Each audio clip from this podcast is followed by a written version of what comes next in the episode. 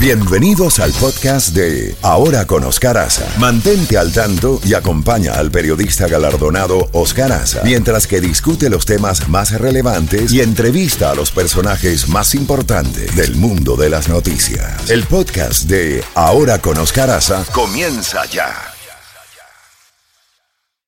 9, 2. Muy bien, cuando son las 8 de la mañana con un minuto acá en la costa este de los Estados Unidos, vámonos directamente a Santa Fe de Bogotá con el consultor en inteligencia e investigaciones, hablando de Andrés Otero. Ya quedan pocas horas, pocas horas para que Colombia decida cuál va a ser el nuevo presidente del país suramericano entre el izquierdista Gustavo Petro y el líder independiente Rodolfo Hernández. Muchas polémicas, mucha polarización, este, muchas redes sociales en referencia a esta, a este nuevo capítulo de la democracia y Dios quiera que quien salga elegido reconozca el, el triunfo del, del, contrincante y todo esté en paz. Pero vamos directamente a Bogotá con Andrés que nos va a poner al tanto de qué está pasando en Colombia. Al fin no hubo el, el tan llamado obligado debate. Andrés, buenos días. Hola, Café, ¿cómo estás? Buenos días y, a la querida audiencia. Sí, al fin no hubo el tan, el, el, el, tan llamado debate, aunque Rodolfo aceptó con unas condiciones muy puntuales y el candidato Petro también había dicho que aceptaba, pues realmente pues no tenía ningún sentido. Yo creo que eso muestra una vez más la politización de la justicia en Colombia que trata de obligar a un debate que pues no existe bajo ley o, bajo los términos de, nuestro código electoral. Pero dicho eso, tú bien lo pusiste, estamos a dos días de yo creo que un momento crucial para el futuro de Colombia. Yo creo que Colombia se debate entre dos opciones que para la mayoría de electores no son las mejores opciones. Eh, una, una campaña muy reñida entre la certidumbre y la incertidumbre, diría yo la certidumbre de que si queda el candidato Gustavo Petro, pues este país sí va a ir por un sendero de políticas de izquierda, de nacionalizaciones de, ciertas industrias críticas, de expropiaciones de tierra y de una cantidad de limitaciones a los derechos de las personas, como ha quedado demostrado en toda América Latina cuando gobiernos de izquierda entran a gobernar. Y incertidumbre porque el candidato Rodolfo Hernández eh, realmente ha mostrado en esta campaña, eh, digamos, muy poco en materia de políticas públicas. Es un personaje que su discurso en algún momento se asimiló mucho al progresismo de Petro en algunos, en algunos temas, pero a su vez su track record es de un empresario que fue exitoso cuando fue alcalde de Bucaramanga, pues tuvo una muy buena gestión y además mostró que podía gobernar sin los políticos de turno. Entonces, yo creo que esa es la dificultad de lo que vivimos. Yo creo que va a ser un, un voto finish. Yo creo que está muy peleado.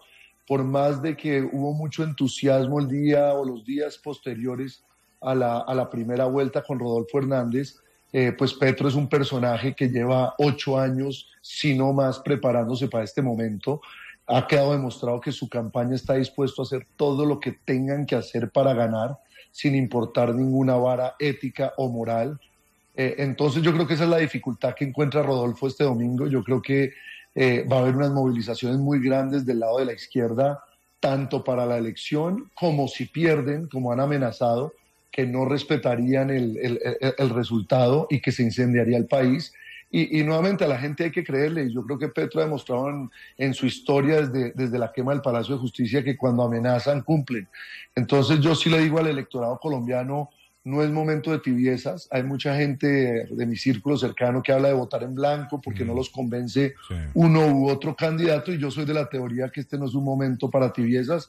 Hay que tomar una postura y ojalá la postura sea por el candidato que yo creo que puede frenar esa debacle en Colombia.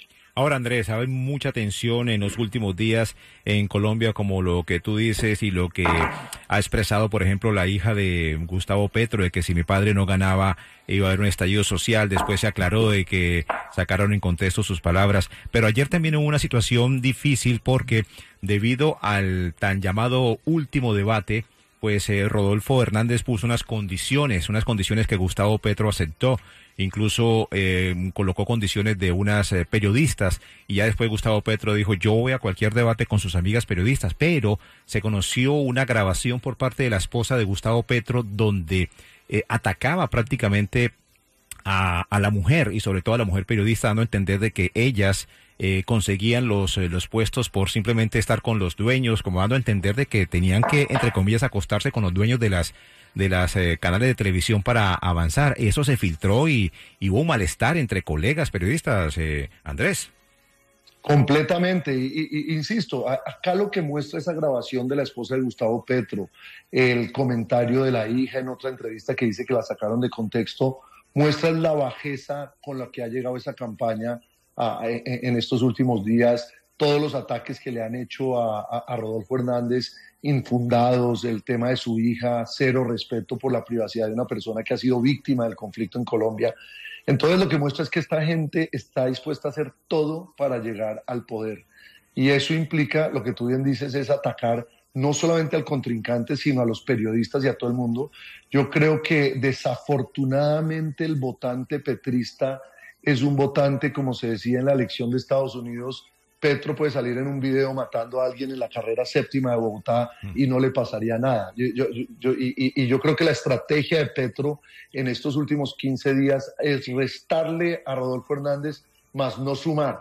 Eh, y muestra todas esas bajezas, pero, pero lo bueno es que ayer pues un sector importante del periodismo, en especial de, mujeres periodistas que son muy valientes en un país como Colombia, donde han asesinado a muchos periodistas, pues yo sí creo que hay un mínimo de respeto así uno no esté de acuerdo que ciertos periodistas sigan la línea política de uno Ahora, al final de la tarde, cuando el señor Rodolfo Hernández eh, dio un comunicado a través de su cuenta en Facebook, en Facebook Live, Live eh, dio a entender de que Gustavo Petro pues no, no llegó a un acuerdo o no se le faltó el tiempo, que eran las seis de la tarde, para lograr ese llamado eh, debate, pero él dio unas declaraciones en una transmisión en vivo con la excongresista Catalina Ortiz y el titular, por ejemplo, que tiene en este momento el diario El Tiempo, dice, Rodolfo Hernández dice que si no gana, apoyará a Petro. O sea, está dando a entender, si no gano, reconozco y hay que apoyar.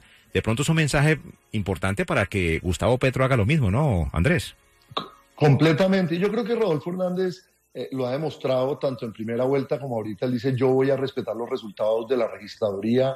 Eh, nuevamente, acá hay que defender la institucionalidad y, Colombia es un país que a pesar de los múltiples años de guerra y de ataques de todo tipo de grupos al margen de la ley, siempre ha sido un país respetuoso de sus instituciones. Nunca hemos tenido problemas en épocas electorales, aun cuando se debatió el sí y el no en el, famoso plebiscito por la paz. Entonces yo creo que el mensaje a Gustavo Petro es que así como eh, Rodolfo Hernández está dispuesto a aceptar un resultado, él debería aceptar el mismo resultado. Eh, yo ayer eh, regresó mi familia de Cali y tristemente ya se veían revueltas en una zona de Cali y unos, y unos bloqueos. Entonces te digo, es, muy triste ver uno que, que, casi que como con una extorsión política es o gano o esto es lo que va a pasar. Y yo espero que, que Gustavo Petro entre en razón y la gente que lo ha rodeado, desde el presidente Santos como el presidente Samper y muchos de los políticos tradicionales, pues lo hagan entrar en razón. Ahora, eh, finalmente, eh, Rodolfo Hernández es un es una persona, como se dice, que no tiene pelos en la lengua y él dice las cosas como son. Eh, pero algo importante, me parece que él es un político, no político, una persona que se deja asesorar. Me parece que él se deja asesorar y, y escucha a las demás personas. ¿No le parece, Andrés? Sí me parece, y, te digo, tengo gente que trabaja en este gobierno que conozco y me han dicho que Rodolfo los ha llamado a preguntarles un poco por sus carteras y, y siento que es un personaje que a la gente que está haciendo una buena gestión en una cartera no tiene por qué removerlos, como él no llega con compromisos de tener que ponerle o darle puestos a cantidades de políticos, yo creo que va a ser un personaje, uno, que va a gobernar con gente buena, gente que, que, llegue a, cargos o que haya ejercido cargos de manera correcta. Y dos, estoy seguro que, en el momento que ya sí gana la elección, pues se va a unir con gente que ha manejado bien este país y que se deje asesorar, como bien dices tú. Digamos, nosotros hemos estado haciendo unos mapas de, de, gente cercana a él y, y, vemos que, digamos, en materia económica, en materia de Hacienda, ha mencionado algunos nombres interesantes. Entonces yo tengo la esperanza de que pues no todo está perdido, que ojalá el domingo se logre dar como ese eh, eh, esa sorpresa por parte de Rodolfo Hernández. Y si no, el, llamado a todos los colombianos es que tenemos que ejercer un control político desde el día uno para que no terminemos como un Venezuela o como muchos otros países en la región. Así es, Andrés. Pues esperamos, hombre, vamos a estar muy pendientes de esta mm, elección presidencial el próximo domingo, que la gente salga a votar, que es lo más importante, salga a votar. Ya los colombianos en el exterior lo están haciendo, por ejemplo, acá en el consulado de, de Miami, es muchas las personas que están eh, votando anticipadamente. Hay cifras donde ya se ve bastante gente. Recordemos que estamos hasta el día sábado en el consulado de Colombia con la votación anticipada. Pues el mensaje final, mi estimado Andrés, para toda la comunidad colombiana acá en el sur de la Florida? Es, eh, como, como lo dije en una columna que escribí ayer, todos contra el santipetrismo, salgamos a votar, frenemos la debacle de que Petro llegue al poder. Yo creo que Colombia todavía puede rescatar su democracia a su país. Entonces, a todo el mundo salga a votar. Muy bien, muchísimas gracias Andrés Otero. Nos eh, escuchamos la próxima semana para reacciones. Ojalá que todo termine en paz y muy amable por estar acá en los micrófonos de ahora con Óscaras Andrés. Hasta luego y a toda la audiencia. Muchas gracias. Era Andrés Otero, consultor en inteligencia e investigaciones desde Bogotá, Colombia, para las últimas noticias en referencia a estas importantísimas elecciones presidenciales para el futuro de Colombia.